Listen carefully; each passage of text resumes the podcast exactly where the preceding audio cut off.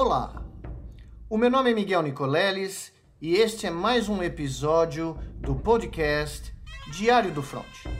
Um resumo semanal das notícias e fatos marcantes da pandemia de Covid-19 no Brasil e no mundo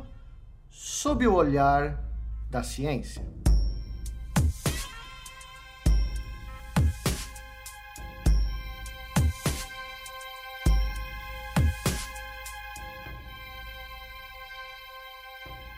São Paulo, 6 de julho de 2021.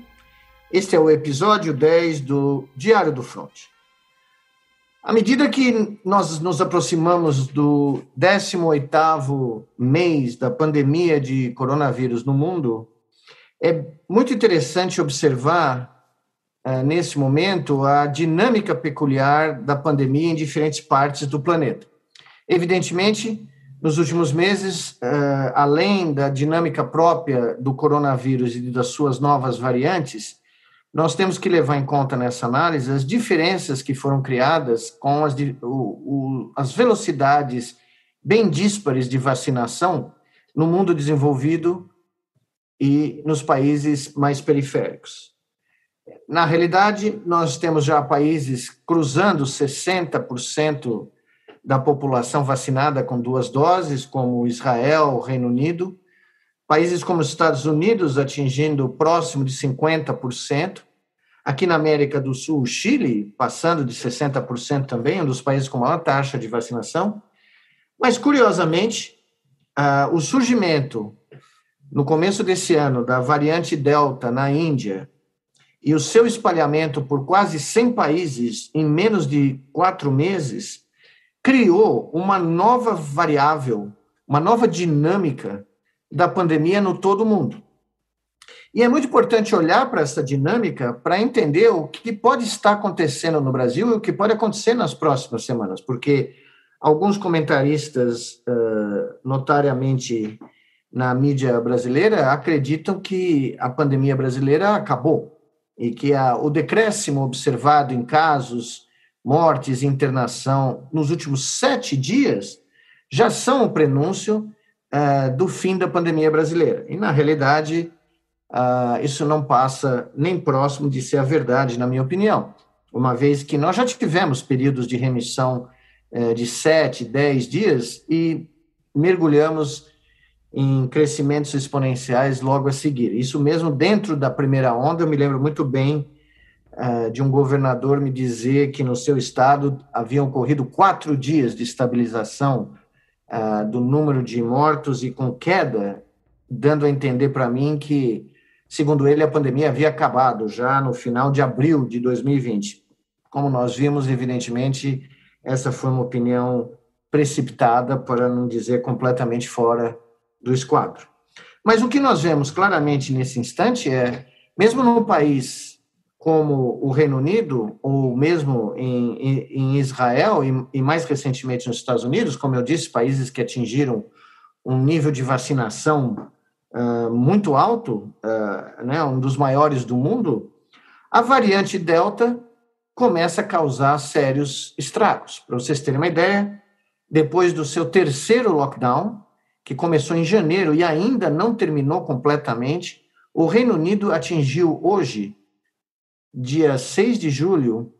28 mil casos diários, o que já é muito mais do que a primeira onda, e se eh, equivale à segunda onda, no começo da segunda onda, ah, preocupando as autoridades científicas eh, britânicas que acabaram de recomendar ao governo britânico ah, que eh, adiasse a, a, o cancelamento de todas as medidas de isolamento social que estavam marcadas agora para o dia 19 de julho. Aparentemente, o primeiro-ministro uh, britânico recusou o conselho do comitê científico e ainda permitiu que nos jogos semifinais e finais da Copa, da Eurocopa, que ocorre nesse momento no continente europeu, e que provavelmente, uh, segundo a Organização Mundial da Saúde, já é responsável por pelo menos 10% dos casos novos uh, de coronavírus na Europa, dado a permissão inicial, que agora foi proibida, de uh, movimento, de viagens de torcedores e estádios com 30, 40 e até 50% uh, da capacidade de público, o público teoricamente vacinado ou com PCR negativo, mas sem máscaras, né? Nós vimos isso nos estádios de toda a Europa. Pois bem, a realização da Eurocopa foi mais um fator contribuindo, segundo a OMS, com pelo menos 10% do crescimento de casos no continente europeu. O Reino Unido, como eu disse, chegando a 30 mil casos, chegando a 2 mil internações, um, um aumento uh, significativo nos últimos 14 dias. O número de mortes ainda pequeno, mas crescendo. Mesma coisa em Israel, o número de internações começou a, dar uma guinada para cima, apesar da população ter eh, mais de 60% ter sido vacinada já com duas doses, o que levou o governo israelense a instituir novamente medidas de precaução, como o uso de máscaras, e, e começar a pensar numa terceira dose da vacina. Hoje à noite, antes do começo dessa gravação, o presidente americano, pela primeira vez oficialmente, admitiu o risco da variante Delta nos Estados Unidos, depois das suas proclamações, que, na minha opinião, foram completamente prematuras de vitória da pandemia ou de entusiasmo né? mesmo porque os Estados Unidos não cumpriu a meta de chegar a 70% da população vacinada no dia 4 de julho, ficou bem aquém dela, e já encontra uma resistência terrível de pessoas a serem vacinadas, as internações começaram a subir novamente nos Estados Unidos, ainda de forma lenta, mas a curva é claramente ascendente. E tudo isso ah, ocorrendo num contexto, como eu já mencionei, de competições internacionais esportivas que vão em frente, a Eurocopa, a Copa América, não preciso contar a vocês, nós já falamos várias vezes aqui no podcast, e agora, nos próximos 15 dias, a Olimpíada, as Olimpíadas que uh, vão aparentemente ocorrer uh, no Japão, a despeito do protesto da toda a sociedade japonesa, quase 80% da sociedade é contra a realização das Olimpíadas, a Associação de Médicos do Japão é contra, membros do Comitê Olímpico Japonês são contra, e mesmo assim, o Comitê Internacional decidiu realizar as Olimpíadas garganta abaixo do Japão, a despeito do fato que, entre outras coisas, a variante Delta, a mesma que eu tenho falado desde o começo desse episódio, uh, invadiu o sudoeste, uh, o sudeste asiático, Tailândia, Vietnã, chegou nas Filipinas, chegou na Indonésia, que está batendo recordes de caso também desde o início da pandemia, e ameaça, evidentemente, já a Austrália, a Nova Zelândia e também o Japão. Inclusive, Tóquio continua no estado emergencial, apesar de que em 15 dias essa competição internacional de porte mundial aparentemente vai se realizar, se transformando possivelmente em mais um evento super spreader, né? Um, mais um evento é, capaz de espalhar a variante indiana, que já está em 100 países, ou outras variantes, porque nós temos outras variantes, por exemplo, a variante andina, que já que surgiu nos países das Cordilheiras dos Andes, principalmente causou um estrago tremendo no Peru, e já chegou no Brasil também. Mas as Olimpíadas prometem ser um evento super spread, de eh, magnitude mundial. E no Brasil, a despeito de todas essas notícias, eu gosto de dizer que uh, observar o Reino Unido tem sido um preditor muito eficaz do que vai acontecer algumas semanas ou meses depois no Brasil, apesar do Reino Unido ter feito três lockdowns nacional, nacionais e o Brasil nunca ter feito, uh, tudo, toda vez que eu observei com cuidado os dados do Reino Unido, eu comecei a ver tendências futuras uh, do Brasil. Só fazendo um parêntese, entre o episódio 9 e esse episódio de hoje, uh, o nosso trabalho descrevendo os três fatores principais que geraram a, a dinâmica de espalhamento e que re, foram responsáveis por provavelmente quase 99% dos casos nas primeiras quatro semanas da pandemia no ano passado aqui no Brasil, em março de 2020, acabou de ser publicado, teve uma repercussão mundial muito legal. Uh, ele se encontra uh, no site da Nature, da revista que onde, né, onde nós publicamos, uma das revistas do grupo Nature. Eu vou colocar aqui na descrição do, do nosso podcast o link para quem tiver interessado em ler o trabalho, porque ele ele, na realidade, apesar de descrever a primeira onda, todos os fatores que foram descritos ali, são só três fatores, e que explicaram muito bem a dinâmica do coronavírus lá em março do ano passado, uh, podem estar envolvidos no espalhamento da variante Delta agora no Brasil. Primeiro,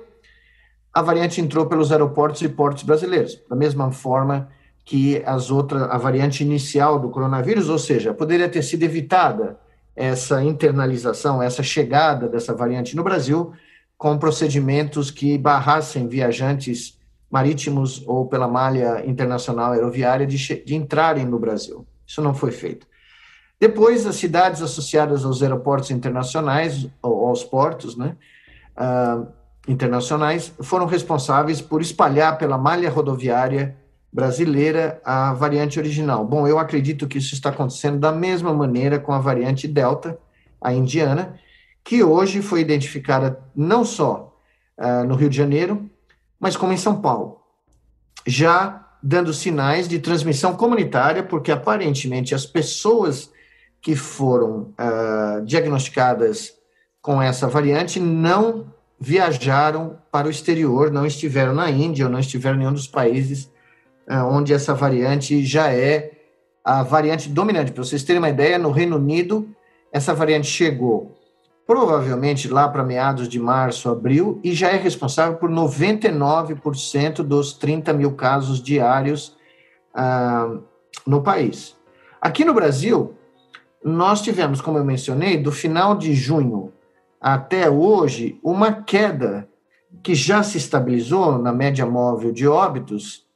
uh, e uma estabilização em um patamar extremamente alto. Nós atingimos o recorde alguma, duas semanas atrás, 115 mil casos diários, mas tivemos uma ligeira queda e uma estabilização por volta de 65, 70 mil casos diários. Isso levou as pessoas, uh, e até alguns comentaristas na mídia, a achar que o pior já passou e que a pandemia está numa fase de regressão. Todavia, esses comentaristas aparentemente não leem os dados ou jornais de outros países, principalmente do Reino Unido, para entender que você pode ter períodos intermitentes de redução de infecções e de casos por uma dinâmica natural do vírus, e, no caso, com a vacinação aumentando, nós tivemos uma notícia positiva nos últimos uh, dias, uh, desde a gravação do episódio 9 aqui do podcast, que foi pela primeira vez o Brasil cruzou 2 milhões de doses diárias de vacina. Uh, infelizmente, o número de segundas doses ainda é muito baixo, 10% das doses diárias, no melhor dos dias, são segundas doses, a vasta maioria é da primeira dose, uh, por razões ainda não muito claras, um grande número de pessoas está se abstendo ou não sabendo que precisa tomar uma segunda dose para estar completamente protegida. E o que nós temos notado, como eu estava dizendo, é que existe uma certa complacência aqui no Brasil, achando que o pior já passou. Não é só aqui, né? Pela realização das Olimpíadas, a Eurocopa, Copa América e outros eventos, né, os esportes profissionais americanos voltando a ter público, a gente começa a notar que existe uma nova onda de negacionismo surgindo no mundo, se transformando naquilo que eu chamei alguns episódios atrás, no vírus informacional que mata tanto ou mais do que o coronavírus. Esse não é um negacionismo tacanho, não é um negacionismo obtuso, aquele proferido pelo inominável presidente da República do Brasil, que se encontra aparentemente uh, debaixo da cama, assustado com tudo que está acontecendo no Brasil, não sabendo o que fazer, não é esse negacionismo completamente uh, tosco, mas é uma segunda forma de negacionismo, um negacionismo que, uh, inclusive, penetra em áreas até mais progressistas da sociedade, áreas mais intelectuais, que acham que com uma dose da vacina, vão estar protegidos, mesmo com a, a, os estudos uh, que acabam de sair hoje mesmo, mostrando que as vacinas têm uma redução significativa de proteção contra a variante indiana, mesmo vacinas que têm proteção acima de 90%, como a Pfizer, tem uma queda de quase 30% no que tange a proteção na segunda dose, com duas doses, a, a, a variante indiana, né, cai para 64%, e com uma dose, a proteção cai dramaticamente para qualquer uma das vacinas aprovadas aqui no Brasil. Então, esse negacionismo, que é um negacionismo mais refinado, as pessoas nunca vão admitir que elas são negacionistas, uh, está crescendo a ponto uh, de nós vermos aglomerações completamente desnecessárias ocorrendo em todo o mundo, inclusive no Brasil, no momento onde a gente ainda não tem claro qual vai ser a dinâmica da variante indiana no país, no Brasil. Em todos os países onde ela uh, tomou conta do terreno, como no Reino Unido, no começo eram registrados um número pequeno de casos, como se espera, porque existe uma competição de variantes. Aqui no Brasil, a variante indiana está competindo com uma variante agressiva, que é a P1, a variante amazônica, que dominou o país inteiro, vindo da, de Manaus. Em Manaus, já existem filhas da variante P1. Já foram sequenciadas novas gerações de variantes de, derivadas da, da mãe original, da matriarca original, chamada P1. Mas como a P1 responde bem, aparentemente, à, à vacinação, a gente não sabe ainda como vai ser o equilíbrio da dinâmica da variante indiana, que não responde bem, mas que ainda não se espalhou uh, né, de uma maneira capilar por todo o país, aparentemente, apesar que, como nós sequenciamos muito pouco, é difícil saber.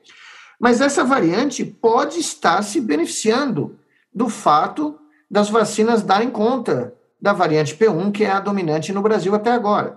É um mecanismo darwiniano. Se você tem um organismo que é suscetível a drogas, antibióticos ou vacinas, em competição com outro que não é e que tem pouco número de infectados numa população, à medida que o organismo suscetível começa a ser removido da população,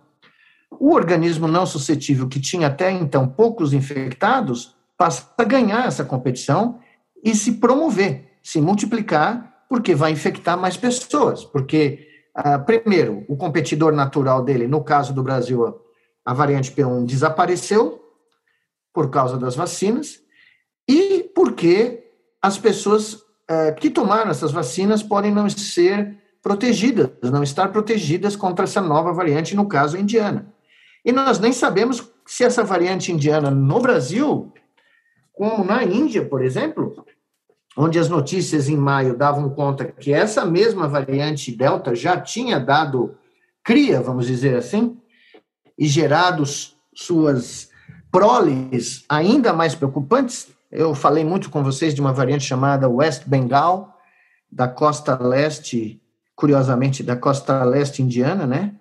Em Calcutá. É, eu tive muito poucas notícias recentemente sobre ela, mas ela parecia ser uma variante também extremamente preocupante vinda da Índia. Então, o que eu queria dizer a vocês é, primeiro,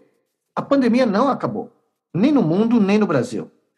Com a nossa vacinação atingindo mal e mal 13% das pessoas com duas doses, nós estamos ainda em grande risco de ter uma aceleração muito importante com a variante indiana se espalhando pelo país. Ou seja, nós estamos na terceira onda. Só que a gente não sabe para que lado essa terceira onda vai uh, uh, surgir, né? como ela vai uh, crescer. Ela vai ter um crescimento exponencial, como as anteriores, ela vai ter um crescimento linear ou ela vai ser abortada pelo aumento das vacinas e a incapacidade, se isso é possível, da variante Delta em dominar essa disputa com a variante P1 aqui no Brasil. Nada disso é claro, então as previsões são muito difíceis. O que a gente sabe concretamente é que em três dias, três ou quatro dias, o Brasil, o Brasil vai atingir a marca de um milhão de mortos por to todas as causas, não só Covid, Covid e outras causas, né? Todas as outras doenças e acidentes que matam pessoas no Brasil, nós vamos chegar à marca histórica de um milhão de óbitos em mal seis meses e uma semana. Para vocês terem uma ideia, nos anos que precederam a pandemia, a média anual de mortos estava por volta de 1 milhão e 200 mortos por ano, ou seja, 120 100, é perdão, 100 mil mortos por mês. Essa média já subiu ah, em, no ano passado, em 2020, para 1 milhão e 400 mil mortos. Já foi o ano de maior mortalidade da nossa história, desde que os registros são confiáveis, mantidos né, ah, em várias, há várias décadas. Pois bem, 2021 pode se transformar no ano uh, de maior mortalidade da história brasileira por todas as causas, pelo excesso de mortes causadas diretamente e indiretamente pelo Covid. Com essa marca de um milhão, nós vamos atingir 83% dos óbitos esperados para todo o ano, se nós não estivéssemos no meio de uma pandemia. O que leva a crer que nós podemos terminar o ano de 2021 com 1 milhão e 600 a 2 milhões de óbitos, dependendo da dinâmica dessa variante Delta e do estado do sistema de saúde brasileiro, que deu um respiro nas últimas semanas, mas ainda está extremamente debilitado. Ou seja, não existe ainda a luz no final do túnel, que a gente está começando a ouvir em, toda a, em todo o país, com cidades como Recife, por exemplo, decretando que está aberta para turismo, para negócios, tudo aberto, tudo podendo ser uh, voltar ao normal, quando na realidade o manejo da pandemia em Pernambuco foi um dos piores do Brasil inteiro. Né? Em outros estados, como o Paraná, a gente vê a mesma coisa, Santa Catarina. Uh, as emergências que nós vimos da segunda onda, o pico, evidentemente, passou. Mas isso não coloca o Brasil fora de risco, muito pelo contrário, porque nós ainda, como eu disse, não sentimos ainda o bafo quente da variante Delta no nosso pescoço. Ele só começou a ser sentido, o sibilo dessa variante só começou a ser ouvido né, pelos ouvidos mais sensíveis que não se deixam levar ah, pelo ciclo de 24 horas de notícias ah, no Brasil e por comentaristas de sofá da Vila Madalena. Então, ah, infelizmente, a mensagem é que eu deixo a vocês aqui é uma mensagem de cautela. É preciso manter as medidas de isolamento social. Eu sei que é difícil, eu sei que é quase chover no molhado, é quase continuar pregando no deserto, falar isso. Uso de máscara, esperar pela segunda dose, não se expor depois da primeira dose. A proteção não é 100%, longe disso, depois de qualquer dose, de qualquer vacina tomada, e é preciso que a gente continue sabendo e explicando e disseminando a notícia de que a pandemia está longe de acabar no Brasil e que ainda existem uh, riscos tremendos de mortes. Para exemplificar isso, eu gostaria, uh, primeiro, eh, de fazer aqui no podcast uma homenagem a um grande amigo meu e do Cacau e de muitos colegas do nosso Comitê Científico de Combate ao Coronavírus do Nordeste, que eu tive o grande privilégio de coordenar durante 11 meses, até fevereiro desse ano. Há poucos dias, uh, nós recebemos a trágica notícia de que o engenheiro e grande amigo Sérgio Stork, que foi o coordenador do subcomitê 8 do projeto Mandacaru, que deu apoio ao Comitê Científico de Combate ao Coronavírus do Nordeste durante o ano inteiro de 2020, começo desse ano, e até recentemente, até março, abril, continuava atuando o Sérgio com um trabalho magnífico em múltiplas áreas de direitos humanos. Infelizmente, nós tivemos a notícia de que depois de 20 e poucos dias internado, uh, apesar de, de, ter feito todas as medidas de segurança, eu conhecia o Sérgio, eu sabia que ele estava tomando cuidado, apesar de ter recebido duas doses de vacinação, o Sérgio contraiu o coronavírus e, infelizmente, veio a falecer. Foi um choque muito grande receber essa notícia e eu queria dedicar esse podcast à memória desse grande amigo, desse grande brasileiro. Sérgio Stork, presente.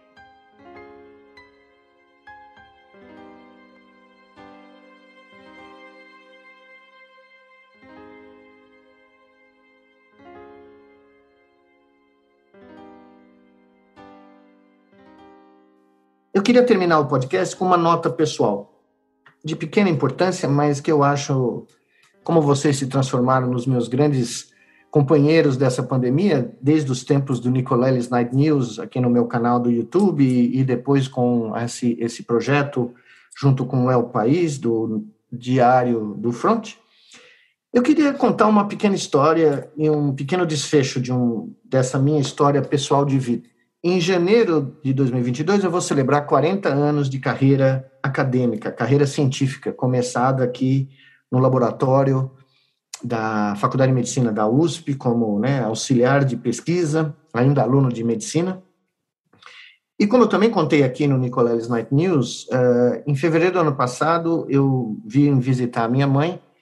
e fiquei preso aqui no Brasil por contingências familiares e porque, evidentemente, também não podia retornar aos Estados Unidos, deixando minha mãe sozinha, e também porque depois houve uma proibição né, de retorno aos Estados Unidos de quem estava no Brasil. Enfim, eu comecei a trabalhar na pandemia, passei 11 meses no Comitê do Nordeste, acabei de publicar um trabalho em epidemiologia é, viral depois de quase 40 anos longe da epidemiologia, com o qual eu comecei a minha carreira, inclusive na Faculdade de Medicina da USP, antes de entrar no laboratório de neurociência do professor César Timanharia. E ao longo desses meses eu descobri que depois desses 32 anos de exílio e 17, agora quase 18 meses de Brasil contínuo, pela primeira vez em mais de três décadas eu passei um ano e meio no Brasil, eu cheguei à conclusão que existem outras formas de fazer ciência e eu quero explorar essas outras formas, podendo passar boa parte do meu tempo aqui no Brasil, não tão longe como eu fiquei durante esses 32 anos. Nos últimos meses eu refleti muito sobre tudo isso, sobre que papel eu posso ter no futuro, depois de completar 60 anos e 40 anos de carreira, e decidi encerrar meu ciclo uh, na Duke University, onde eu fiquei é, com grande prazer durante 27 anos, orientando mais de 31 teses de doutorado, 42 alunos de pós-doutorado, mais de 120 alunos de graduação que passaram pelo meu laboratório, publicando meus 220 papers, fazendo tudo aquilo que eu sempre sonhei em fazer quando eu conheci o Dr. César Timearia e pus na minha cabeça que eu queria ser cientista profissional eu percorri o caminho, como eles dizem nos Estados Unidos, I've done that, I saw that, and I have done it.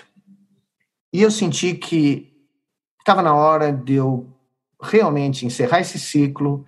e procurar uma nova forma de fazer ciência numa escala muito maior, onde eu pudesse atingir a vida de um número muito maior de pessoas com aquilo tudo que eu aprendi, com todas as terapias que eu descobri, com todas as formas de fazer ciência que eu aprendi, inclusive nessa pandemia, né? fazendo ciência nessa minha sala de estar, onde eu falo para vocês hoje, eu nunca imaginei que eu poderia ter feito o que eu fiz nesse trabalho que foi publicado nesses meses de, de atuação na pandemia pelo consórcio Nordeste da minha sala de estar. E depois de poder ir visitar minha mãe novamente, depois de cinco meses sem vê-la, uma vez que ela já tomou a segunda dose, já passou um mês, e eu tomei a primeira dose, e eu fiz todo, todo o protocolo necessário, eu estava voltando ah, para casa e eu vi essas duas meninas na calçada ah, pedindo qualquer ajuda, né? E ocorreu que eu tinha ganho um presente da minha mãe um presente gastronômico da dona Giselda e imediatamente eu achei que dona Giselda ficaria muito feliz se esse esse presente fosse entregue, né? Essas duas crianças. Eu cheguei à conclusão que estava na hora de sair pelo mundo de novo. E fazer ciência de uma outra maneira. E é isso, quando eu acordei hoje de manhã sabendo que esse era o dia onde eu ia fazer esse anúncio a todos vocês e fechar esse capítulo da minha vida com, com grande felicidade, porque tudo que eu sonhei fazer, eu fiz. Aliás, muito mais. Hum, foi muito bom ver que tudo que a pandemia me ensinou e tudo que eu vi ontem dirigindo pelas ruas de São Paulo ainda me dão energia, ainda me dão esse fogo dentro de mim de querer continuar fazendo ciência o mais alto nível possível, mas agora de uma outra maneira. De uma maneira em que mais do que duas crianças possam se beneficiar de um pequeno ato de solidariedade nos anos que me restam como brasileiro. Então eu queria encerrar esse ciclo compartilhando essa notícia com vocês, dizendo que eu estou muito feliz de ter feito tudo o que fiz. Uh, agradecer todos os meus professores, a todos os meus alunos, a todos os meus colegas no mundo todo, por tudo que eu pude aprender com eles, tudo que eu pude experimentar. Eu conheci o mundo inteiro graças à minha ciência. Mas agora está na hora de desfrutar desses anos que eu tenho de vida, subindo um degrau e trazendo a ciência para um outro patamar, porque eu acho que essa é uma boa forma de ter, terminar essa sinfonia que eu comecei 40 anos atrás, quando eu encontrei o professor César Timoaria, no meio de uma madrugada, tocando uma ópera de Wagner, ensaiando a sua aula do dia seguinte, quando eu abri aquela porta, sem saber que eu estava abrindo um futuro que eu jamais imaginei que eu poderia viver. Hoje eu abro outra porta E espero que, com tudo aquilo que eu aprendi com o Dr. César e com todos os outros grandes cientistas e humanistas que encontrei pelo mundo, esse futuro também seja tão imprevisível e maravilhoso como aquele que eu, sem saber, mergulhei ao abrir a porta do anfiteatro de microbiologia da Faculdade de Medicina da USP em 1982. Até mais.